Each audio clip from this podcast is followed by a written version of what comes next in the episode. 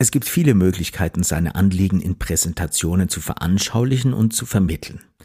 Wieso ist es aber so, dass die wenigsten Präsentationen wirklich spannend sind und uns in ihren Bann ziehen? Es liegt ja meistens nicht daran, dass die Personen, die präsentieren, nichts zu sagen haben. Im Gegenteil. Nur die Art und Weise, wie präsentiert wird, ist oft wenig einladend und wenig aufregend. Und viel zu selten wird aus einer Präsentation ein Erlebnis, das in Erinnerung bleibt. Ich komme vom Theater und das Schöne und Besondere und Kraftvolle am Theater ist, dass es jetzt, in diesem Moment, vor unseren Augen stattfindet. Da wird nichts Vorgefertigtes serviert. Alle Anwesenden atmen dieselbe Luft, teilen dieselbe Atmosphäre und erleben live und auf ganz analoger Ebene, wie etwas in diesem Moment vor uns entsteht. Wir sind in einem Raum, der sich Kraft der Darsteller mehr und mehr mit Bedeutung füllt und uns vereinnahmt. In diesem Podcast untersuche ich, wie sich das auch auf berufliche Bühnen übertragen lässt. Und das geht sehr gut. In den nächsten drei Episoden geht es um eine sehr analoge Form von Präsentationen, die, wenn sie gut durchdacht und richtig gemacht werden, sehr wirkungsstark sein können. Schön, dass Sie dabei sind.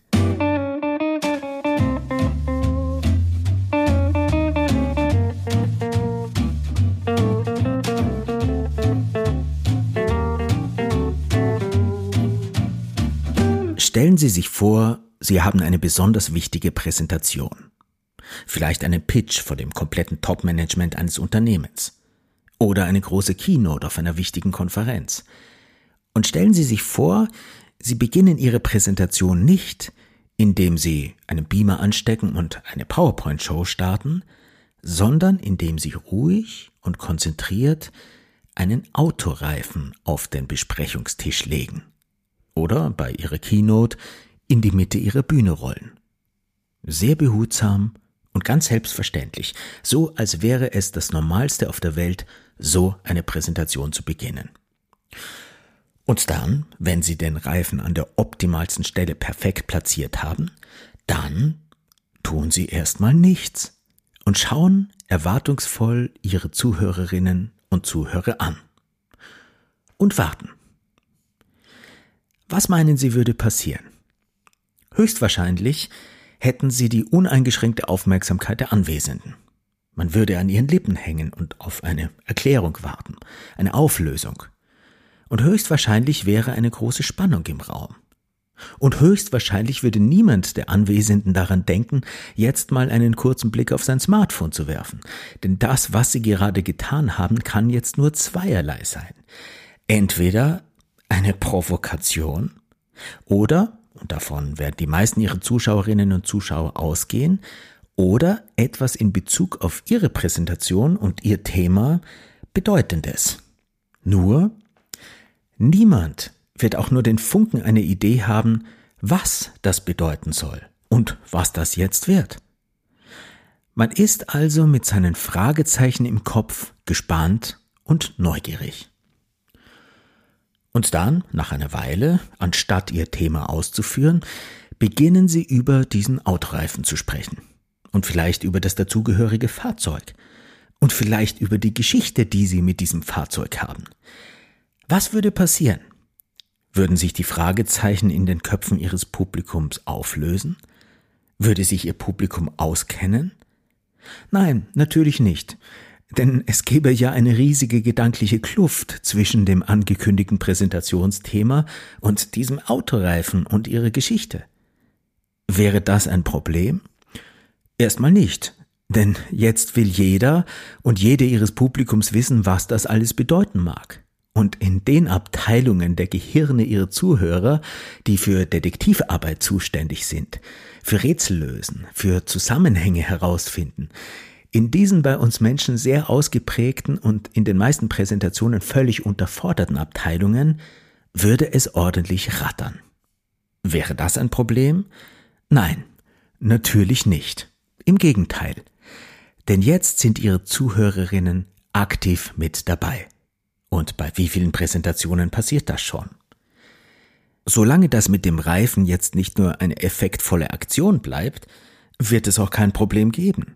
Im Gegenteil, wenn dieses Objekt durch ihre Geschichte langsam anfängt, Sinn zu ergeben, wenn es ihnen gelingt, diesen erstmal bergeweise Fragezeichen aufwerfenden Autoreifen nach und nach mit Bedeutung aufzuladen und er spätestens am Ende ihrer Präsentation zu einem starken Symbol für ihr Thema geworden ist, dann haben sie nicht nur für Neugierde, Aufmerksamkeit und Spannung gesorgt und damit ihr Publikum in der Hand gehabt, sondern ihm auch auf einprägsam sinnliche und erfrischend analoge Weise ihre Botschaften verständlich und begreifbar und ihre Präsentation zu einem Erlebnis gemacht. Und so etwas bleibt in Erinnerung. Herzlich willkommen zu Episode 12. Wir sprechen heute über das Präsentieren mit Objekten. Ich wirke, also bin ich. Der Podcast für mehr Wirkung und Präsenz. Von und mit Martin Schwander. Nichts gegen PowerPoint, Flipchart und Co. Das alles kann, wenn es richtig dosiert und eingesetzt wird, hervorragend dazu beitragen, Botschaften verständlich und nachvollziehbar zu machen und die Wirkung einer Präsentation zu verstärken. Kann. Nicht muss. Tut es nämlich, wie wir alle wissen, oft nicht. Und schon gar nicht tut es das automatisch. Das will also richtig dosiert und gekonnt eingesetzt sein. Präsentationsmedien sind dazu da, Inhalte bildhaft und begreiflich zu machen und das Gesagte visuell zu unterstützen. Und, wie gesagt, die Wirkung ihrer Aussagen zu verstärken. Nichts anderes ist die Aufgabe eines Präsentationsmediums. Im Alltag machen sie oft genau das Gegenteil. Sie nehmen Wirkung und verstärken nicht Botschaften, sondern eher Unklarheiten. Und sie nehmen oft den Präsentierenden den Fokus und spielen sie an die Wand. Und dazu kommt, die allermeisten von uns haben, vor allem nach den pandemiebedingten Überdosierungen digitaler Kommunikation, zu viel davon. Wir Menschen sind nun mal zutiefst analoge Wesen und so gut digitale Möglichkeiten heute auch für viele sind, wir brauchen primär einen analogen Austausch. Wir müssen Dinge nun einmal begreifen, um sie zu verstehen. Und das geht auf zweidimensionale Ebene nicht besonders gut. Obendrein haben die meisten PowerPoint-Präsentationen erstmal wenig Überraschendes. Das liegt jetzt natürlich nicht an dem Präsentationsprogramm selbst. PowerPoint kann ja nichts dafür, dass es oft nicht günstig eingesetzt wird. Es liegt vielmehr an dem fast standardmäßigen Missbrauch vieler Präsentierender an dem Medium PowerPoint, die sich aus Bequemlichkeit ihren ganzen Sprechtext auf Folien klatschen und den dann, meist auch wenig inspirierend, laut vorlesen. Mit dem Rücken zum Publikum versteht sich. Lesen können unsere Adressaten aber selber und so entsteht kein wirklicher Austausch und schon gar kein Erlebnis. In dieser Episode geht es aber um etwas anderes. Es geht um eine für mich extrem spannende Alternative oder Ergänzung zu PowerPoint und Co. Es geht um das Begreifbarmachen von Inhalten. Und das im wahrsten Sinne des Wortes. Das Präsentieren mit Objekten. Ich erzähle Ihnen, wozu das gut sein soll. Ich erzähle Ihnen, warum in Objekten ein großes Potenzial liegt, aus einer Präsentation ein echtes Erlebnis zu machen. Ich zeige Ihnen, wie das geht und wie Sie das trainieren können. Das geht nämlich sehr einfach. Und Sie erfahren natürlich auch, wie das nicht geht und wo die Gefahren dabei liegen. Denn es gibt auch da viele Möglichkeiten, das falsch zu machen und sich sogar damit ins Auszuschießen. Und damit Sie gut verstehen, warum Objekte unglaublich starke Präsentationsmedien sein können, bekommen Sie von mir ein paar ganz praktische Beispiele. Interessant für Sie? Dann bleiben Sie dran.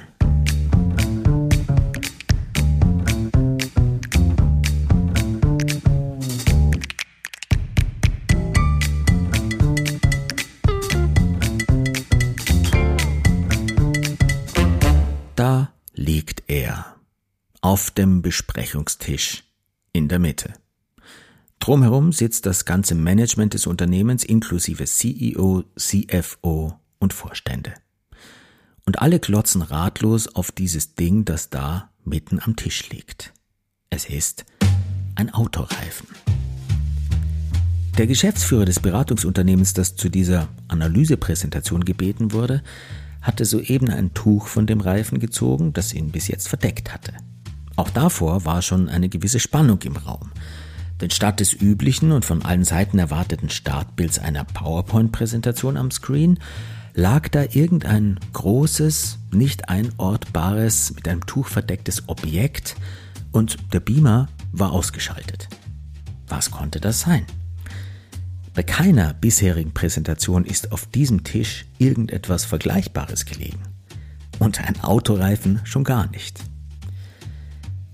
Der präsentierende Geschäftsführer, der nach etwas Smalltalk und der Bitte des CEOs mit der Präsentation zu beginnen, soeben das Tuch weggezogen hatte, steht jetzt ganz ruhig da und schaut die ratlosen Menschen an. Was ist das? will einer der Vorstände wissen. Das ist meine Präsentation, antwortet der Geschäftsführer ganz selbstverständlich.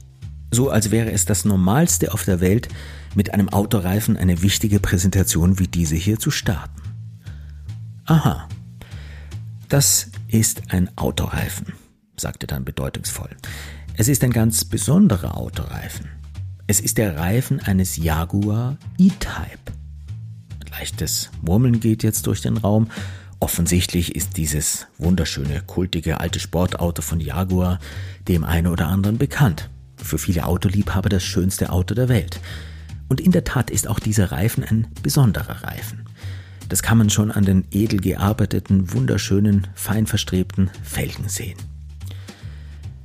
Der Sprecher nimmt jetzt ein kleines Modell dieses Wagens aus seiner Tasche und stellt es auf den Reifen, der sich wie eine Rennstrecke vor diesem kleinen Modell ausbreitet.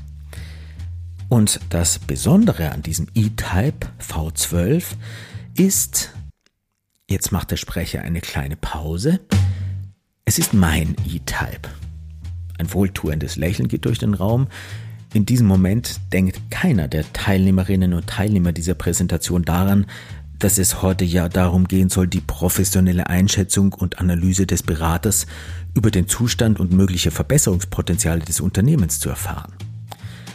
Der Geschäftsführer mit dem Jaguar beginnt jetzt mit sichtbarem Glänzen in den Augen und lebendiger Stimme seine Geschichte dieses Jaguars zu erzählen dass genau dieses Modell ihn schon immer fasziniert hat. Nicht nur ihn übrigens. Viele Stars waren auch stolze Besitzer eines genau solchen Wagens. Steve McQueen, Brigitte Bardot, Frank Sinatra, George Harrison, Tony Curtis, Elton John, um nur einige davon zu nennen. Der Präsentierende erzählt weiter, dass sie sich nach langem Ringen vor mehreren Jahren dazu entschlossen hat, es sich zu überlegen, sich möglicherweise eventuell vielleicht irgendwann einmal auch so einen schönen Oldtimer zuzulegen. Dass sie sich dann in England auf die Suche begeben und bei ca. 20 Händlern keinen gefunden hat. Und dass er kurz vor seiner Rückreise noch einen letzten Tipp bekommen hat, wo er denn möglicherweise doch noch fündig werden könnte und wie ihm dann jemand irgendwo in Birmingham an einem Sonntagmorgen auf einer etwas abgelegenen Farm ein Scheunentor öffnet und er es nicht fassen kann, in der Scheune gleich mehr als 50 dieser E-Types zu sehen, in unterschiedlichen Farben. Er erzählt den Zuhörenden, wie er sich dann ganz schnell in einen speziellen verliebt hat und sich dann, obwohl der Preis doppelt so hoch war wie sein Budget, dazu entschlossen hat, man lebt ja nur einmal, ihn zu kaufen. Dann berichtet er begeistert und detailreich, wie er infolge dieses Auto zu Hause in Schuss gebracht und sich mit jedem Kabel angefreundet hat und zu welchen Anlässen er damit unterwegs ist. Etwa an einem schönen Wochenende mit seiner Frau auf den kurvenreichen Straßen der schönen Wachau-Landschaft an der Donau. Und was für eine Freude es für ihn ist, im Eiscafé mit seiner Frau sitzend, dieses Auto sichtbar geparkt in der Nähe zu wissen, es ihm über seinem Eisbecher entgegenleuchten zu sehen und sich auf das für ihn sehr spezielle, beflügelnde Gefühl dieses Wagens bei der Rückfahrt zu freuen. Den herrlichen Sound des Motors, das Vibrieren, den Geruch von Benzin, Öl und Leder und so weiter. Die Präsentation ist zu diesem Zeitpunkt schon gut über zehn Minuten alt, Bis jetzt wurde keine einzige PowerPoint-Folie gezeigt und kein einziges Wort darüber verloren, ob und was und wie dieser Wagen mit den Analyseergebnissen des Beraters zu tun haben könnte. Dass es etwas damit zu tun haben würde, davon geht man aus.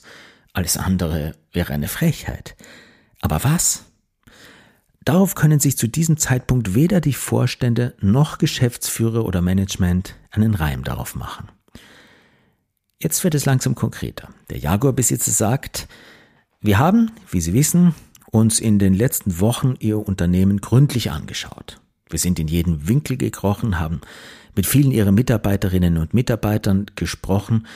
Wir haben uns Ihre Prozesse gründlich angeschaut und uns mit unserer Expertise ein umfangreiches Bild von Ihrem Unternehmen machen können. Und wir sind zu dem Schluss gekommen, wieder macht er eine Pause und lässt etwas Spannung entstehen, wir sind zu dem Schluss gekommen, Ihr Unternehmen ist wie dieser Jaguar E-Type. Diesen Satz sagt er mit bedeutungsvollem Ernst, als wäre er selbsterklärend. Jetzt ist es also raus, das Analyseergebnis. Anfangen kann niemand etwas damit. Was soll denn das bedeuten? Unser Unternehmen ist wie ein Jaguar E-Type. Was um alles in der Welt ist bei uns so wie bei diesem Kultsportwagen? Wir haben gedacht, wir erfahren, wo genau unsere Probleme liegen. Der Berater wartet einen Moment und lässt diesen Gedanken Raum, sich auszubreiten. Und bald sind schon wieder erwartungsvolle, teils verstörte, teils irritierte Blicke auf ihn gerichtet. Wäre das eine Fernsehshow, würde man jetzt wahrscheinlich eine Werbepause machen und man könnte sicher sein, nach der Werbung alle Zuschauer wieder vollzählig vorzufinden.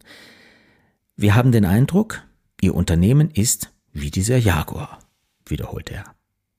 Und weiter, dieser Jaguar, dieser wunderschöne Jaguar E-Type V12, ist zwar zu einem sehr beliebten und sehr emotionalen Kultauto geworden und für mich ganz klar zum schönsten Auto der Welt. Er hat aber fast zum Niedergang des Unternehmens Jaguar geführt. Er hat dazu geführt, dass es mit Jaguar ziemlich steil bergab gegangen ist und das Unternehmen sein glorreiches Image als legendärer Sport- und Rennwagenhersteller über Jahrzehnte verloren hat. Jetzt ist es richtig still und es herrscht eine noch größere Spannung im Besprechungsraum als vorher. Der Sprecher macht eine Pause. Was sich vor einigen Momenten noch als alles ist in bester Ordnung angehört hat, klingt jetzt fast ein bisschen nach dem Untergang der Titanic. Der Berater fängt an, souverän und klar, mit einem Hauch britischer Eleganz, die Geschichte dieses Wagens zu erzählen. Die Sache war die. Jaguar hat beim E-Type V12 versucht, alles besonders gut zu machen, alles besser zu machen als bei bisherigen Sportwägen. Jedoch hat Jaguar in dem Bestreben, alles besonders gut zu machen, es etwas übertrieben. Sie haben einfach zu viel des Guten gemacht. Und gut plus gut ist eben nicht immer besser. Das trifft auf Jaguar zu und das trifft auch auf ihr Unternehmen zu. Gut plus gut ist nicht immer gleich besser. Um das zu verstehen und dann eben auch, was das mit ihrem Unternehmen zu tun hat, werfen wir mal einen Blick unter die Motorhaube. Der Präsentierende rollt jetzt einen großen Ausdruck der geöffneten Motorhaube seines E-Type aus, hängt ihn mit ein paar Klebestreifen an die große Glaswand des Besprechungsraums und fängt an, anhand des Bildes die Problemstellen, die Jaguar in Schwierigkeiten gebracht hatte und die irgendetwas mit diesem Unternehmen zu tun haben sollten, zu beschreiben. V12. Zu viele Zylinder, zu viele Nebenaggregate, ein unübersichtliches Gewirr an Leitungen, Kabeln und Gestängen, sehr großer Hubraum, großer Verbrauch, dazu auch noch unzuverlässige Instrumente und eine Servolenkung, die wenig Kontakt zum Fahrzeug möglich macht. Und obendrein ist dieser Jaguar sehr aufwendig im Betrieb und hat teure Instandhaltungskosten. Mit ihrem Unternehmen verhält es sich genauso. Sie haben eine großartige Firma und einen hervorragenden Ruf. Und wir haben in unserer Analyse lauter engagierte Mitarbeiter vorgefunden, die sehr gekonnt und gewissenhaft verschiedenen Prozessen nachgehen, die jeder für sich zwar richtig und gut gedacht sind, in Summe aber gar nicht notwendig sind. Im Gegenteil, die Summe ihrer Prozesse macht ihren E-Type schwerfällig und weniger wendig und verbrennt dabei auch noch enorm viel Sprit. Und all das, ohne dass viel Leistung zu spüren ist. Das liegt alles jetzt nicht an den Mitarbeitern, die machen alles richtig. Es liegt auch nicht an den einzelnen Prozessen, die sind jeder für sich betrachtet auch im Grunde richtig. In Summe aber nicht. Es sind einfach zu viele. Gut plus gut ist auch in Ihrem Fall nicht automatisch besser. Auch bei Ihnen sind zu viele Zylinder und Nebenaggregate entstanden, ein Gewirr an Leitungen, Kabeln und Gestängen, also viele Abteilungen und dazu eine komplizierte, unübersichtliche Organisation. Dazu haben wir, wie beim V12, sehr komplexe Abläufe vorgefunden und ebenfalls unzuverlässig gewordene Instrumente. Und dass ihr Verbrauch viel zu hoch ist und auch ihre PS nicht optimal auf die Straße kommen, das wussten sie ja, bevor sie uns gerufen haben. Zusammengefasst kann man sagen, Ihr Unternehmen bringt wie dieser schöne E-Type seine PS nicht auf die Straße, ist schwerfällig, unökonomisch und macht damit in der Praxis viele leere Kilometer.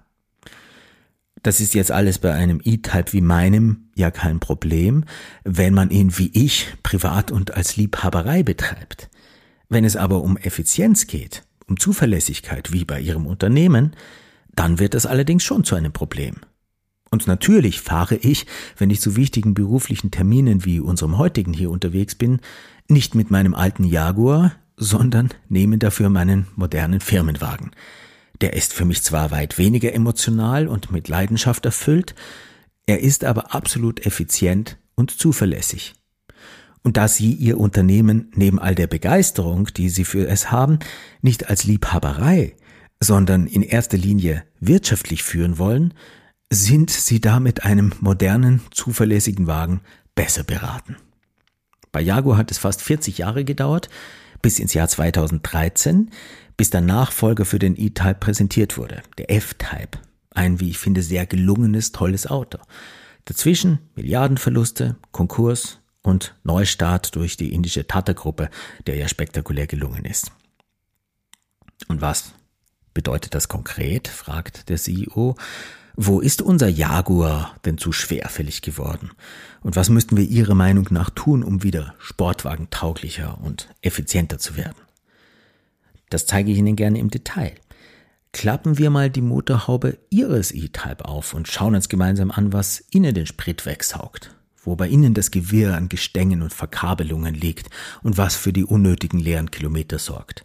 Und dann schauen wir uns an, wie wir ihre Prozesse verschlanken und aus ihrem Unternehmen einen modernen, konkurrenzfähigen F-Type machen können.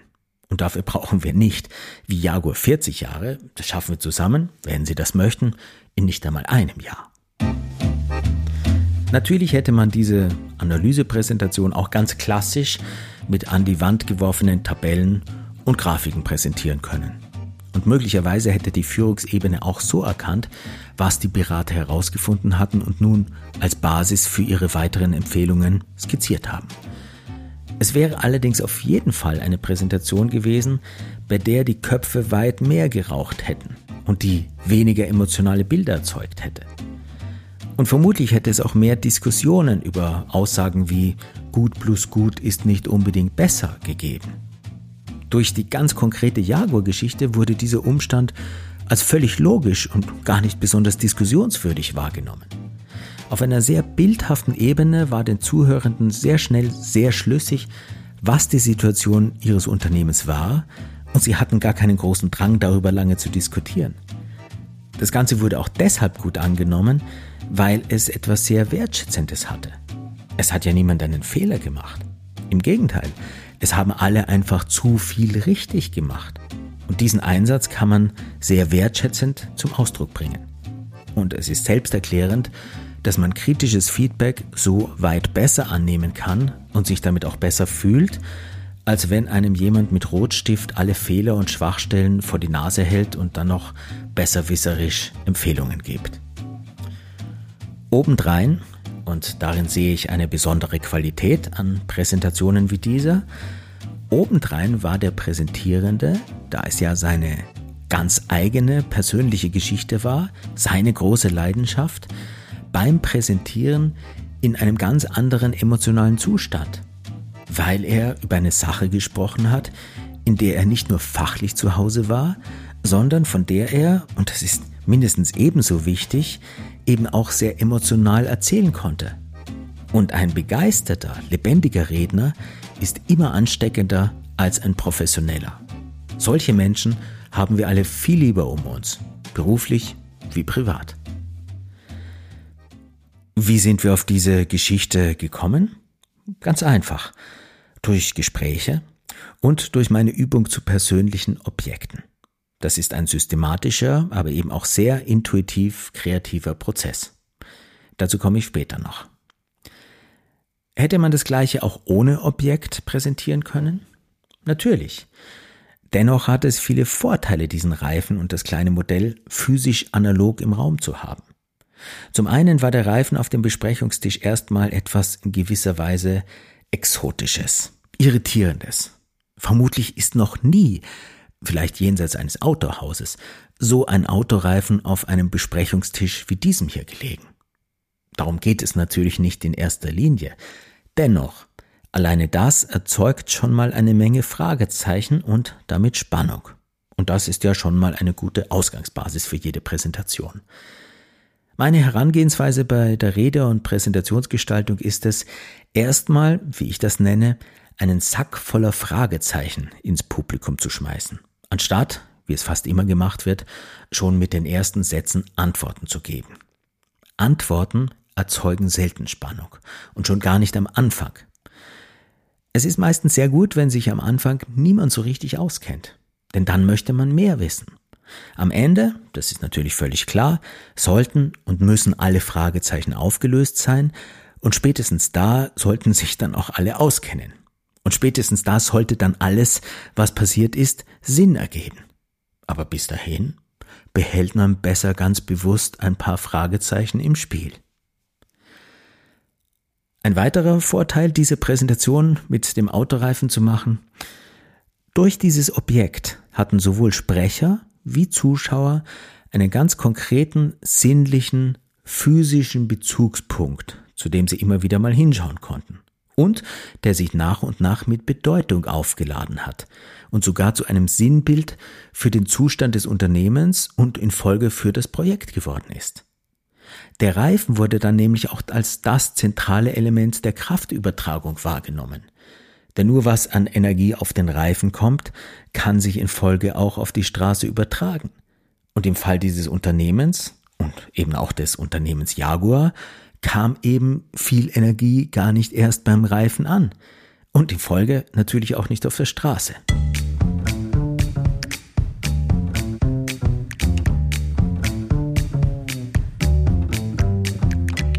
Das war jetzt ein etwas ausführliches Beispiel, eine Präsentation, bei der ein zentrales Objekt zur Vermittlung und Versinnbildlichung einer Botschaft herangenommen wurde. Und das in einem Rahmen, in dem die meisten auf gewohnte Präsentationsformate zurückgegriffen hätten. Sich bei einer wichtigen Präsentation auf Vorstandsebene so weit aus dem Fenster zu lehnen, macht man natürlich nur, wenn man Vertrauen in seine Sache hat. Wenn ich mit meinen Kunden so etwas erarbeite, dann klopfen wir alles so lange auf Schlüssigkeit ab, bis die Präsentation ein stimmiges Gesamtbild ergibt und die Person, die dann präsentiert, sich wohl und sicher damit fühlt. Einfach, weil sie weiß, dass die Präsentation nicht nur raffiniert und wirkungsvoll ist, sondern eben auch das eigene Anliegen bestmöglich transportiert und mit großer Wahrscheinlichkeit hängen bleibt. In der Erarbeitung solcher Präsentationen gehe ich immer ganz von der individuellen Persönlichkeit und den Geschichten der Präsentierenden aus. Und die Eintrittspforte zu diesen Geschichten sind eben oft persönliche, emotional besetzte Objekte. Je persönlicher die Objekte, desto persönlicher die Geschichten und die Werte, die mit diesen wichtigen Objekten verbunden sind. Meist sind das Geschichten jenseits der alltäglichen Businesswelt. Überall da, wo jemand für eine Sache brennt und sich begeistert, liegt immer ein guter Anfang.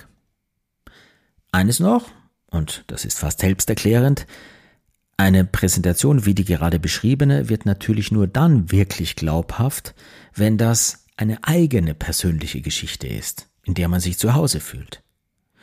Das sind dann keine Präsentationen von der Stange, sondern ganz individuell erarbeitete. Das spüren die Zuhörer und nehmen das meistens als besonders wertschätzend wahr. Da hat sich jemand extra für Sie und diese Präsentation viel Mühe gemacht und etwas ganz maßgeschneidertes entwickelt.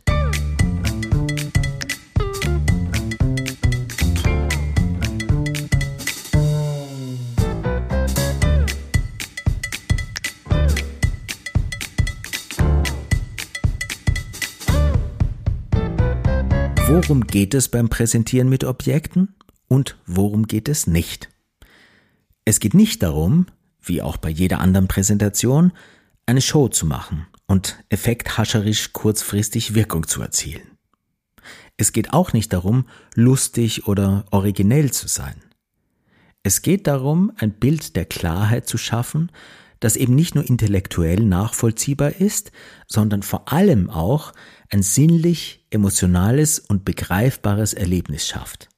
Denn nur das bleibt in Erinnerung. Dazu müssen Objekt und Inszenierung für die Vermittlung der Botschaften sehr schlüssig sein. Sie müssen zu einem zwingend notwendigen Vehikel gemacht werden. Werden sie das nicht, lässt man sie besser weg und präsentiert sauber auf klassische Weise. Bei einem Kunden von mir kam das Missverständnis auf, jede Präsentation brauche unbedingt eine metaphorische Ebene. Das Team kam dann auf mich zu und hat mich gefragt, was für eine Metapher sie nehmen sollten. Wir brauchen eine Metapher, hieß es. Das ist natürlich Unsinn. Eine Präsentation braucht keine metaphorische Ebene. Und ebenso wenig braucht es ungewöhnliche Präsentationsobjekte. Auch wenn das in vielen Fällen sinnvoll sein kann. Das, was jede Präsentation immer braucht, ist etwas anderes. Eine Inszenierung. Jede gute Präsentation braucht immer eine Inszenierung. Und inszenieren bedeutet, sich für eine bestimmte Form zu entscheiden und die dann auch, wie im Theater, zu proben. Das kann mal eine metaphorische Ebene sein, mit Objekt oder ohne, muss aber nicht. Es kann genauso ganz klassisch straight sein, frontal und im Businesskostüm, Anzug und Krawatte und mit sehr vielen vollen PowerPoint-Folien. Es gibt Situationen, wo genau so etwas zielführend sein kann. Und zielführend ist immer das, was die Botschaften, die man platzieren möchte, ins Ziel führt. Und das ist von Situation zu Situation und Zielgruppe zu Zielgruppe immer etwas anderes.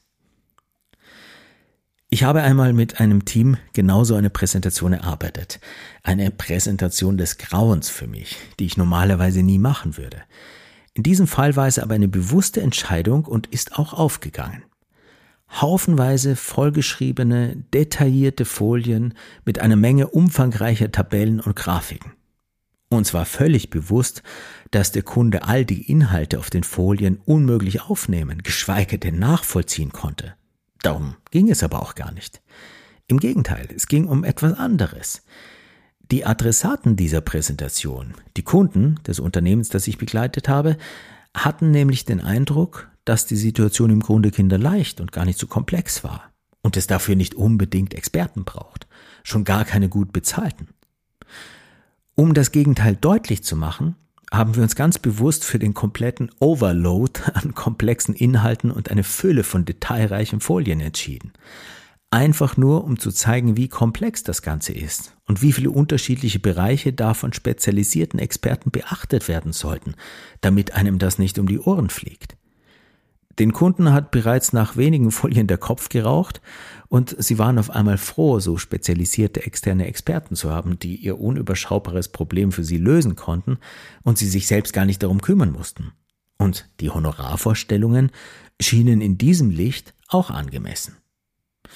In diesem Fall hätte man mit einer verspielten, kreativen, bildhaften Präsentation ohne PowerPoint, vielleicht nur mit einem zentralen Objekt, ganz klar am Ziel vorbeigeschossen. Die Form ist also immer Träger der Botschaft und daher entscheidend. Derselbe Inhalt kann in unterschiedlicher Form etwas völlig anderes, sogar etwas Widersprüchliches erzählen. Zu dem Thema habe ich ja bereits in verschiedenen Episoden gesprochen. In Episode 1 zum Beispiel, der habe ich den Titel gegeben, warum es ihren Inhalt gar nicht gibt und wie sie ihn gestalten können, geht es genau darum. Eine Präsentation zu inszenieren bedeutet eben nicht besonders kreativ und originell zu sein, sich bunter Hütchen aufzusetzen und lustig durch den Raum zu tanzen. Eine Präsentation zu inszenieren bedeutet eine bewusste Entscheidung für die Form zu treffen, für das Transportmedium meines Inhalts. Und um die richtige Form zu finden, muss ich mir natürlich überlegen, was denn genau der Nerv ist, den ich treffen möchte. Und das hat natürlich mit meiner Zielgruppe zu tun und auch der Sprache, die sie versteht und vieles mehr. Auch Ort der Präsentation, Zeit, aktuelle Situation und so weiter sind Parameter, die dabei zu bedenken sind. Es ist wenig sinnvoll, in letzter Minute über inhaltlich fertig ausgearbeitete Präsentationen irgendeine Geschichte, die auf den ersten Blick interessant oder witzig scheint, drüber zu stülpen, die dann am Ende gar nicht aufgeht. Präsentationen, die zwar metaphorische Geschichten und manchmal auch mehr oder weniger originelle Objekte enthalten, oft aber in sich überhaupt nicht schlüssig, bei näherem Hinsehen manchmal sogar widersprüchlich oder schlicht und einfach für die Situation nicht passend sind, sind natürlich kontraproduktiv. Und dann wird es problematisch. Dann wirkt es schnell beliebig und willkürlich und oberflächlich effekthascherisch. Und das kann Zuhörerinnen und Zuhörern als peinlich oder unseriös erscheinen und sie völlig zu Recht verärgern. Und dann geht es schnell auch mal nach hinten los. Also, eine Präsentation braucht keine Metapher und auch kein Objekt. Eine Präsentation braucht eine Inszenierung. Und jede metaphorische Ebene, jedes Objekt, jede Art der Inszenierung muss ganz genau auf Stimmigkeit abgeklopft werden und darf keinesfalls beliebig oder nur oberflächlich effekthascherisch sein. Es muss für die Vermittlung meines Anliegens zwingend notwendig sein. Wie geht es denn jetzt genau? Kann man das trainieren? Ja, kann man. Sehr gut sogar. Erzähle ich Ihnen in der nächsten Episode. Das war der erste Teil von Präsentieren mit Objekten. Das erste Thema meines Podcasts, das ich in drei Teilen serviere. Ganz einfach deshalb, weil ich Ihnen einen Overload an Inhalten ersparen und dem Ganzen etwas Raum geben möchte, sich zu setzen. Experimentieren Sie ein bisschen damit herum. Gehen Sie offenen Blicks durch Ihre Wohnung, Ihr Büro und schauen Sie sich um, was für Objekte da so rumstehen, die für das ein oder andere Thema vielleicht aussagekräftige Übertragungen herstellen könnten. Die stehen da ja nicht zufällig rum. In der nächsten Episode machen wir ein paar Übungen dazu. Ich gebe Ihnen konkrete Beispiele und zeige Ihnen, wie Sie selbst aus ganz banalen Alltagsobjekten wirkungsstarke, sinnlich analoge Präsentationsmedien machen, die Ihr Anliegen nicht nur greifbar und damit besser verständlich machen, sondern auch zu starken Symbolen für Ihr Thema werden können. Ich zeige Ihnen, wie Sie ganz systematisch und kreativ in drei Schritten Material sammeln und in einem vierten Schritt gute Übertragungen finden. Ich unterstütze mit viel Freude Menschen, wenn es um die Arbeitung und Gestaltung besonderer Präsentationen und Vorträge geht. Ich helfe Ihnen dabei, Ihre Botschaften klar, prägnant und vor allem auch bildhaft und emotional zu transportieren, damit die wirklich beim Empfänger ankommen und damit sie auch in Erinnerung bleiben. Das ist, neben viel Handwerklichen, auch immer ein sehr kreativ, intuitiver Prozess. Und in meiner Arbeit sind sehr oft die besten Vehikel zu besonders starken und persönlichen Präsentationen persönliche Objekte. Also Objekte, die für Sie sehr persönlich und sehr emotional besetzt sind, mit denen Sie eine besondere Geschichte haben, die für Sie etwas bedeuten, die Ihnen wichtig sind. Bestimmt haben Sie auch so etwas. Vielleicht haben Sie so ein Objekt ja sogar gerade bei sich. Was könnte das bei Ihnen sein? Mehr dazu das nächste Mal. Schön, dass Sie dabei waren. Wie immer freue ich mich sehr über Ihr Feedback und gute Bewertungen. Und wenn Sie diesen Podcast mögen und er Ihnen einen Nutzen stiftet, dann freue ich mich besonders, wenn Sie ihn vielleicht mit ein paar persönlichen Worten in Ihren Netzwerken breitflächig teilen oder ganz gezielt an Menschen weiterempfehlen, für die das interessant sein könnte. Danke fürs Zuhören, machen Sie es gut und bis zum nächsten Mal. Ihr Martin Schwander.